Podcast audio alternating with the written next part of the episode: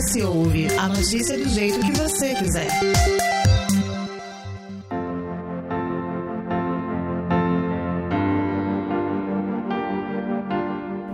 A mulher do mundo moderno sofre, não se cala, foge dos padrões. Isso não quer dizer, no entanto, que elas não são fortes, mas se dão mais direito a não ser. A mulher debate e se prepara para discussões que valem a pena. E não, não abrem mão de se cuidar. Porém, avaliam como encaixar o que é bonito para os seus corpos. Claro, não em todas, porque a luta feminina ainda é longa. É, o S ouve dessa semana acaba uma série de três episódios tratando sobre as mudanças as questões da figura da mulher no século XXI. Ao longo dos episódios trouxemos as necessidades, os desejos, os novos papéis desempenhados por essa mulher contemporânea, que é diferente do modelo feminino observado nos séculos anteriores. Neste terceiro e último episódio, vamos conversar sobre os efeitos dos padrões de beleza e da pressão estética nas redes sociais na mente das mulheres. A mulher é, historicamente, a que mais sofre com os ideais de beleza impostos, e por mais que nas últimas décadas o empoderamento sobre o próprio corpo e a aceitação da própria beleza tenham tido algum avanço, os efeitos ainda são sentidos e podem causar transtornos e distúrbios sérios. Para entender mais sobre isso, a gente vai conversar com a psicóloga Tainá Machado. Obrigado por participar aqui conosco. Seja muito bem-vinda ao OS Ouve. Eu que agradeço pelo convite. Boa tarde. Então, Tainá, para começar, a gente sabe que o padrão de beleza é algo que sempre existiu e ele vai se reformulando conforme o tempo, né? Como o estabelecimento de um padrão de eh, estético influencia na autoimagem? Influencia em tudo, né? Desde o do momento que a mulher se veste até o momento em que ela se compara com outras e que ela idealiza algo para si. A gente vê muito hoje em dia um padrão onde o corpo perfeito é aquele sarado, sem estrias, sem celulite, em que tem que estar tá tudo definidinho, tudo, entre aspas, em cima.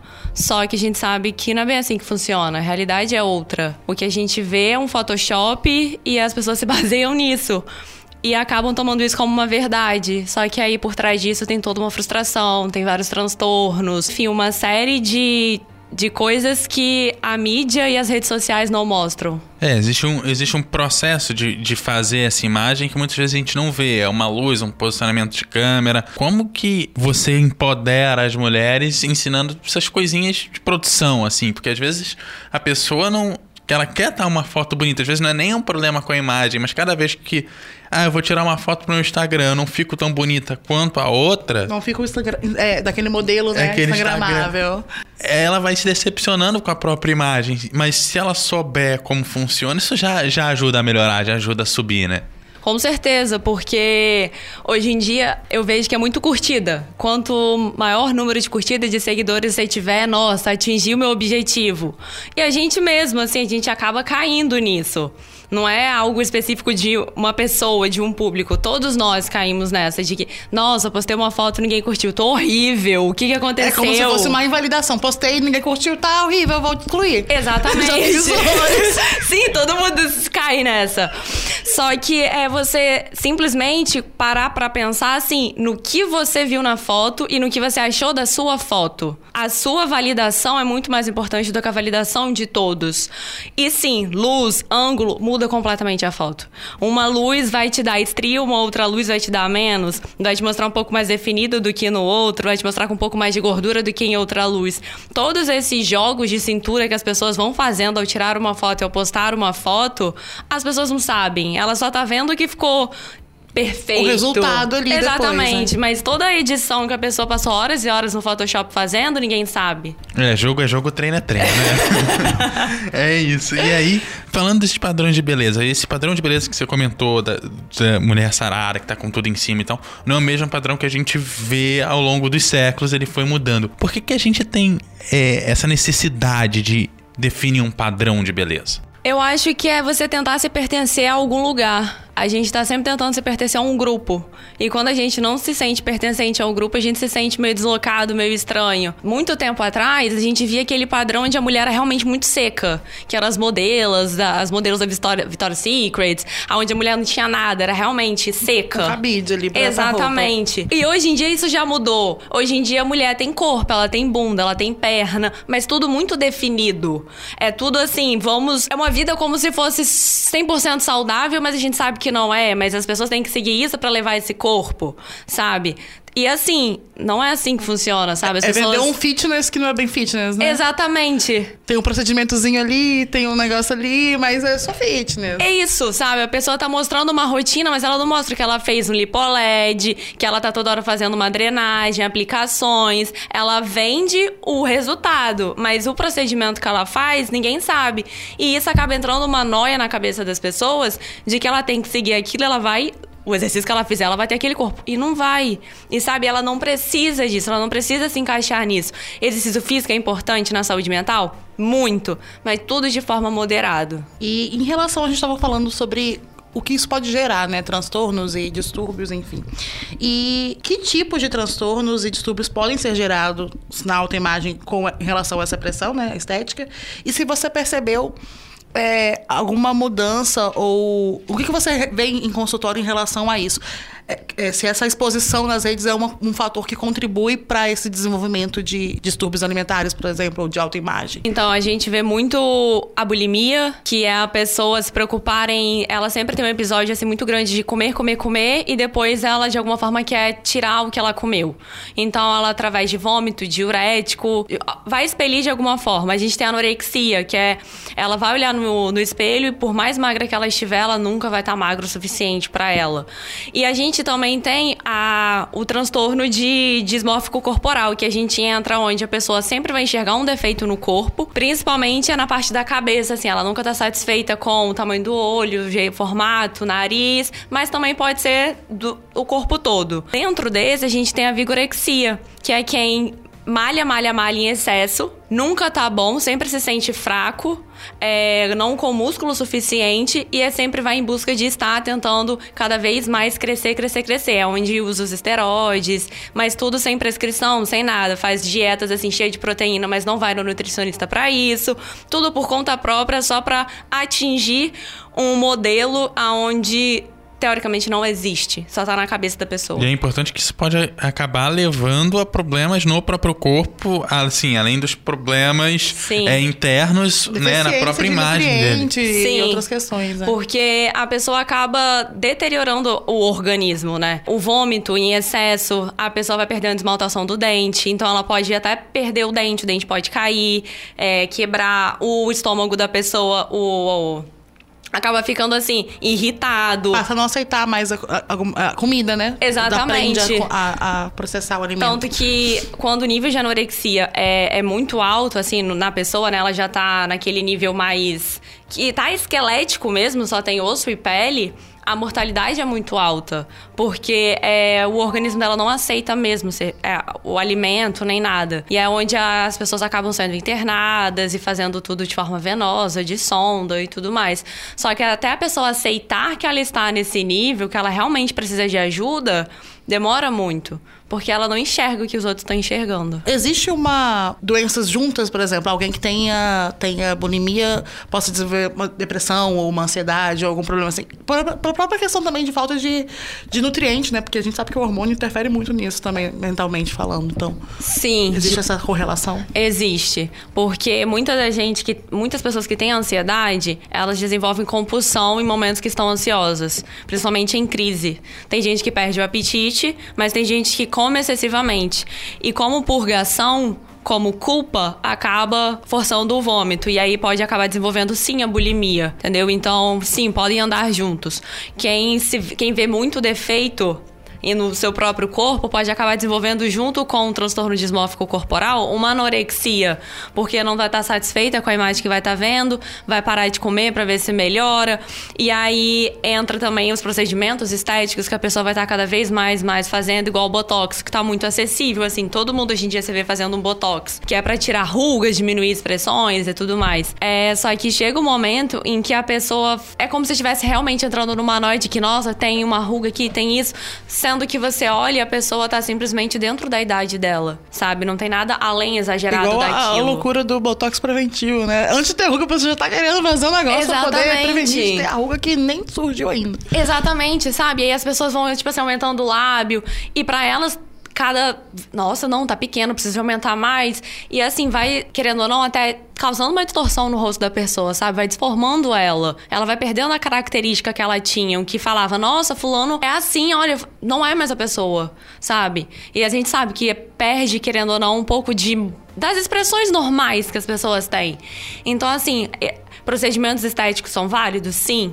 Mas eu acho que tudo tem um limite. E aí, como é que a gente pensa nesse procedimento estético? Que, assim, da mesma forma de ir muito à academia, você pode ter esses problemas corporais, procedimento estético, você perde coisas muito comuns ao ser humano e isso pode acabar, no fim das contas, deixando a pessoa mais feia do que originalmente. Como é que a pessoa lida com esse procedimento estético que, pelo menos pro objetivo original, deu errado? É, primeiro ela vai ter. É uma frustração que ela vai ter, né? Porque ela esperava algo e algo não saiu da forma que ela esperava. Então é lidar com a frustração. E eu falo que não tem outra forma do que ela realmente querer encarar aquilo, mas de uma forma é, saudável, que seria ir a uma terapia, procurar um psicólogo, procurar ajuda e falar o que realmente ela tá sentindo em relação àquilo. Que muitas das vezes a gente se frustra com algo e quer fugir do que nos frustrou. Que é de, de todas as formas ignorar aquilo como se aquilo fugir fosse a melhor opção.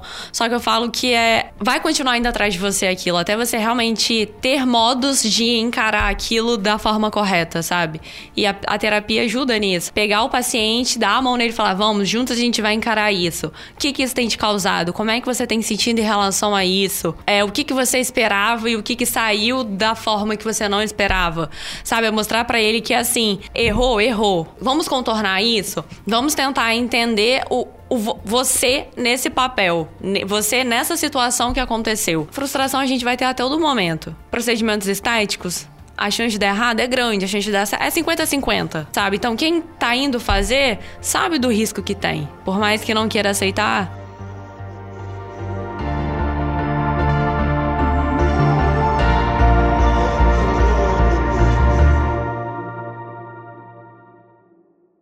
Estamos no Facebook, Twitter e Instagram pelo arroba hoje.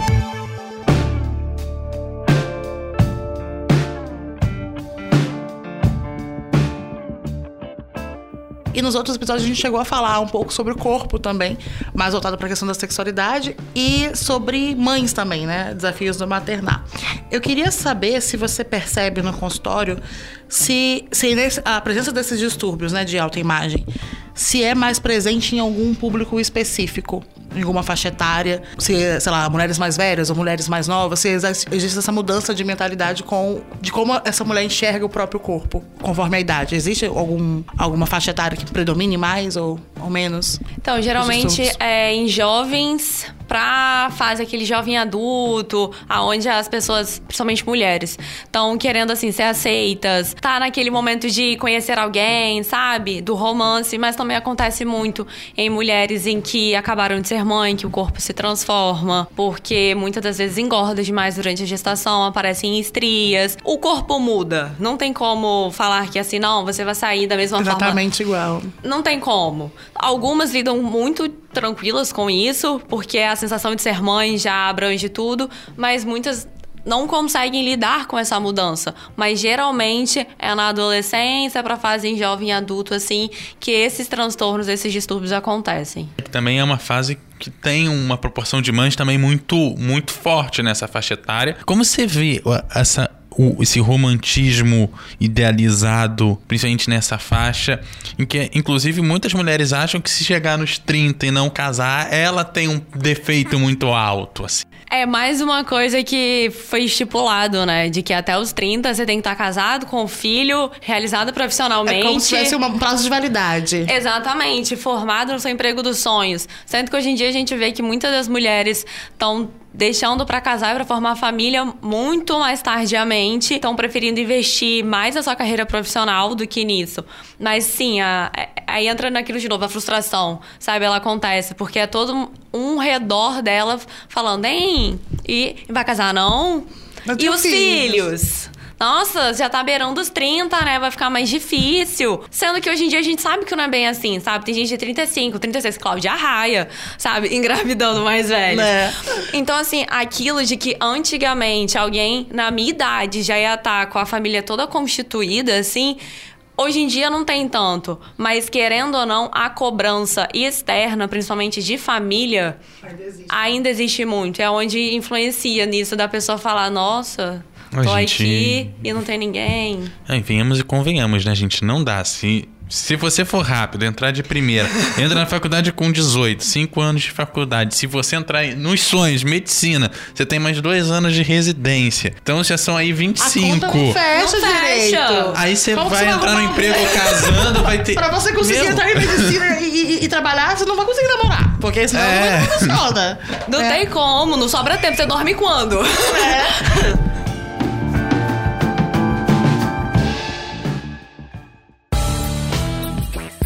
Estamos no Facebook, Twitter e Instagram. Siga lá, arroba S hoje.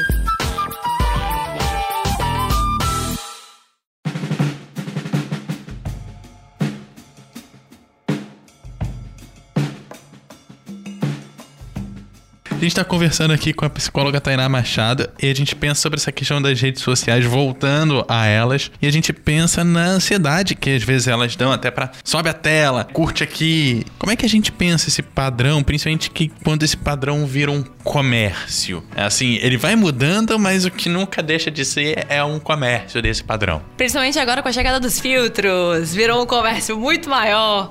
Porque, assim, os filtros são bons, são muito bons. Se você tá cansado, ele vai disfarçar o seu cansaço, alguma, alguma espinha, alguma coisa, te deixa mais bronzeado. Então, assim, ajuda. Só que ele entra muito em algo que a perfeição, sabe? E é isso que tá sendo vendido. Eu bato muito na tecla dentro do consultório de que se a gente pega o Instagram, principalmente, pra se basear em perfeição, a gente vai encontrar a perfeição. Realmente. Só que é uma perfeição que é ilusória.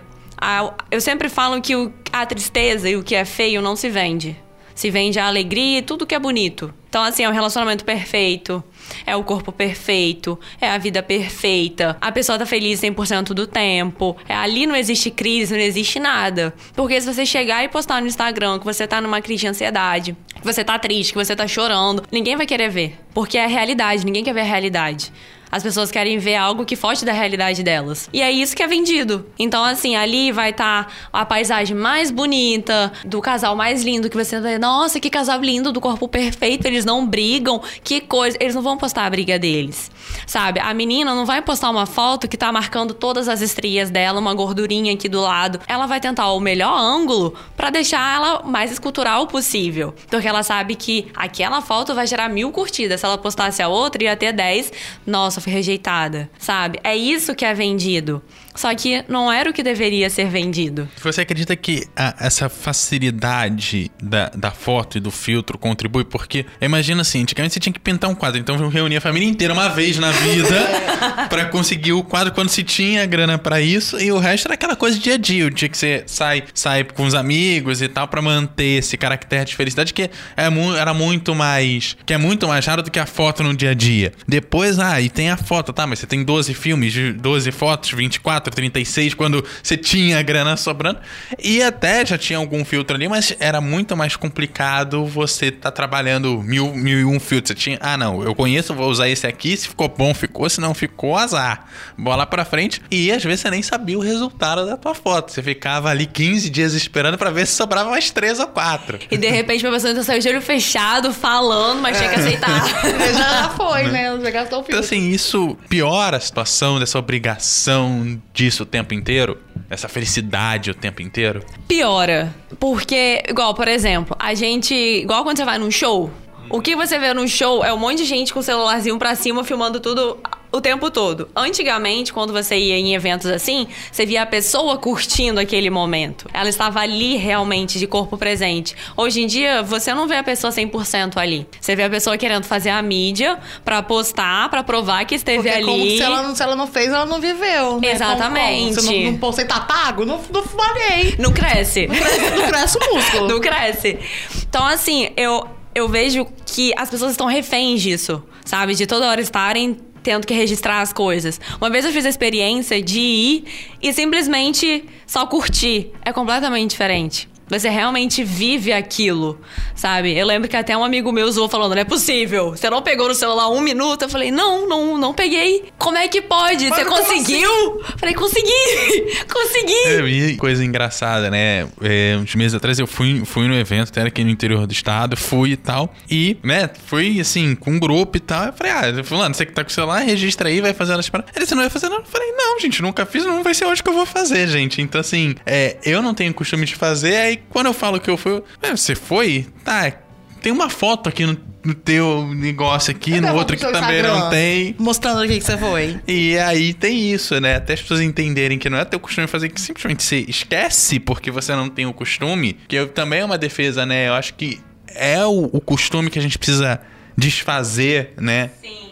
Aos poucos. E essa obrigação de postar, eu sinto na pele quando as pessoas falam isso. Ah, você não foi porque eu não tenho registro. Assim, óbvio que é legal você ir no lugar, registrar, tirar uma foto. Mas assim, é, eu acho que a gente ficar refém de que tem que ficar o tempo inteiro, sabe? Eu não vou ser hipócrita e falar, ah, Ah, não tirou foto. eu não tiro foto, eu não, não faço a mídia quando eu vou em algum lugar. Sim, eu faço, tipo, eu tiro a minha foto bonitinha e tal. Beleza, eu curto depois do momento. Hoje em dia você vê muito uma roda de amigos, todo mundo aqui com o celular.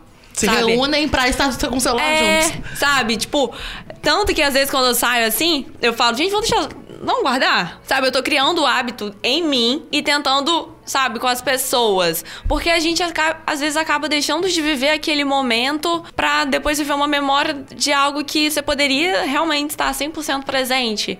E eu falo assim que depois de formado eu consegui entender isso melhor do que na época que eu era estudante, sabe? Antes é, eu realmente, é assim, eu ficava, eu, Tainá, eu ficava muito apegada a isso, a rede social, a postar tudo. Tive minha época blogueirinha, não sei o quê. Mas hoje em dia eu prefiro, assim, registrar o momento, registrar pra eu guardar, porque eu gosto de revelar as fotos, botar no mural.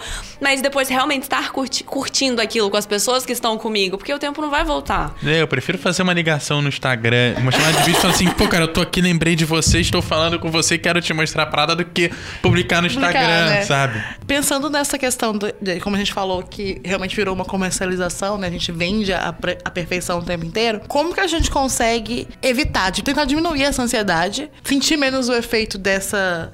Sei lá, seguir pessoas que são, sejam mais reais, será que facilita? Como que a gente pode eh, se blindar pra não sofrer esses efeitos dessa, dessa cobrança e dessa busca desenfreada pela- por, algo perfeito, assim? Olha, é difícil, tá? é difícil. Falo que é um trabalho diário que a gente faz. Porque às vezes a gente acaba seguindo pessoas, né, nas nossas redes sociais, que a gente gosta de fugir da nossa realidade. Então, vamos ver. Ah, olha que legal a vida deles, perfeita. Só que a gente às vezes não tem ideia de como aquilo está influenciando dentro da gente, do quanto a gente tem se comparado por causa disso. Então, assim, se você começa a ver um perfil e você começa a se comparar demais com aquela pessoa, com aquilo, eu acho que é, é o momento de você pegar assim, vou dar um follow momentaneamente, até eu conseguir me reestruturar novamente. E é nessa assim, de você se sentir ansioso, de você se sentir com uma autocomparação, uma autocobrança muito grande, ok, vou procurar um profissional. Porque lidar sozinho às vezes pode ser muito pior. Porque você não tem formas, não tem é, manejo suficiente para lidar com aquilo e pode acabar piorando a situação. Então, assim, sim, procure um profissional quando você se sentir ansioso, vendo que uma foto, uma situação, assim, te, te causou É um algo. gatilhozinho ali. Exatamente, sabe? De você olhar uma foto, você se pega olhando assim, hum, e se eu perder essa gordurinha aqui? Aí você acaba olhando assim, nossa, a pessoa tá com a mesma idade que eu e tá com a vida assim, o corpo assim. E quando chegar, se realmente estiver se comparando a esse nível, é porque, opa, tem algo de errado, sabe? Vou acender um alerta aqui e vou procurar uma ajuda, vou buscar algo pra me ajudar. Aproveitando esse gancho do alerta, como que a gente pode identificar, por exemplo, que a gente estava falando que o distúrbio de autoimagem, ele muitas vezes recai num, num distúrbio alimentar. Por exemplo, para as mães, sei lá, para alguém que tem uma amiga. Como que você pode perceber os sinais de que aquela pessoa tá, tá entrando numa dessas, entrando num desses distúrbios, tá com um problema nesse sentido? Geralmente a pessoa tenta disfarçar de todas as formas.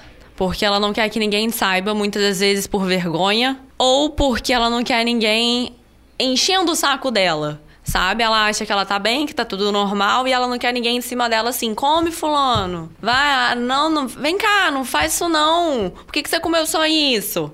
Sabe? Então, assim, é estar atenta se algum comportamento mudou, se a pessoa tá deixando de comer junto com, com eles, se a pessoa está se isolando, ou se ela tá com paranoia de, por exemplo, ah, eu vou botar só isso porque Aí, meu peso subiu, sabe? Diminuiu sem motivo a quantidade de comida. Tem comido em momentos antes comia junto, passa a comer sozinho. Ou se, por exemplo, a pessoa come e vai sempre direto ao banheiro. Sabe? Situações assim que não era comum e do nada a pessoa começa a fazer, sabe? Porque as pessoas tentam ser o mais silenciosas possíveis. Elas escolhem momentos em que elas estão sozinhas para ir até o banheiro, elas escolhem momentos em que não tem ninguém olhando, em que não tem ninguém em cima. Elas tentam disfarçar de todas as formas, só que às vezes é perceptível, porque às vezes a pessoa tem uma perda brusca de peso. É muito rápido, né? Ela não quer que ninguém perceba pra a pessoa não chegar. Hein, você tá precisando de ajuda? Ah, vamos em algum profissional, alguma coisa. Que ela não quer isso. Ela não quer ter quem encarar, sabe, as pessoas a julgando nem nada. Porque, querendo ou não, a gente sabe, julgamento existe, sabe? É muito fácil. A pessoa virar e falar, ah, eu tô aqui pra você, mas se a pessoa parecer magra demais, não sei o que, nossa, falando, tá doente? É a primeira coisa que falam, sabe? E sendo que você tá precisando de ajuda? Tem alguma coisa acontecendo? A abordagem pode ser diferente do que simplesmente acusar que a pessoa tá doente. Sim, ela tá. Só que ela não tá, ela não quer aceitar para ela que ela tá, ela não quer também ninguém falando que ela tá. Para ela, ela simplesmente só tá gorda, sendo que ela não tá, sabe? Mas ela não precisa de ninguém em cima dela falando: "Tá doente? Coisas, come aqui". Eu, hein, tá comendo pouco? Olha isso, a roupa tá até caindo. Sabe? São coisas assim que as pessoas não, não pegaram esse time ainda. É, até quando você não tem nada, quando a pessoa se termina, não, pega mais, vai mais um pouco, já, né? Já é ruim. O biotipo ser diferente, já, você já tem uma, uma, uma fala ali que às vezes vai interferir num problema, às vezes Sim. você nem tem, mas você tá ali falando. Exatamente, sabe? Assim, deixa essa pessoa comer o que ela quer Gente, se comer. as pessoas não te perguntarem sobre a aparência delas, não falem. É melhor. Exatamente, exatamente. Então, assim, são pequenas nuances do dia a dia que podem aparecer, que podem sim falar que é alguma coisa. Então tem que ficar muito atento, porque, igual eu falei, de todas as formas vão tentar disfarçar. Bom, gente, a gente vai chegar caminhando pro final do episódio. A gente teve aqui com a Tainá Machado, ela que é psicóloga. Se você tiver mais alguma coisa pra falar e completar sobre esse assunto extenso aqui com a gente, fique à vontade. Não, é assim, caso você sinta necessidade, procure uma ajuda profissional, converse com essa pessoa, porque às vezes a gente acha que amigos vão ajudar, eles realmente vão, mas às vezes eles não vão falar o que realmente é necessário e não ajudar da forma necessária. Às vezes é, podem atrapalhar mais do que ajudar. Então, se você conhece alguém que está passando por isso, ou se você mesmo que está escutando está passando por isso, não tenha vergonha, procure uma ajuda. O ambiente terapêutico é um ambiente sem julgamento, onde a gente só está ali para fazer realmente a acolhida e te escutar de forma terapêutica e tentar ajudar da melhor forma possível. Bom, toda semana nós estamos aqui juntos para te chamar ao debate de ideias e à reflexão. O ES Ouve tem edição de Eduardo Couto, texto e produção de Lídia Lourenço e a direção de jornalismo de Daniele Coutinho. Até a próxima. Até a próxima, pessoal. Tchau, obrigada.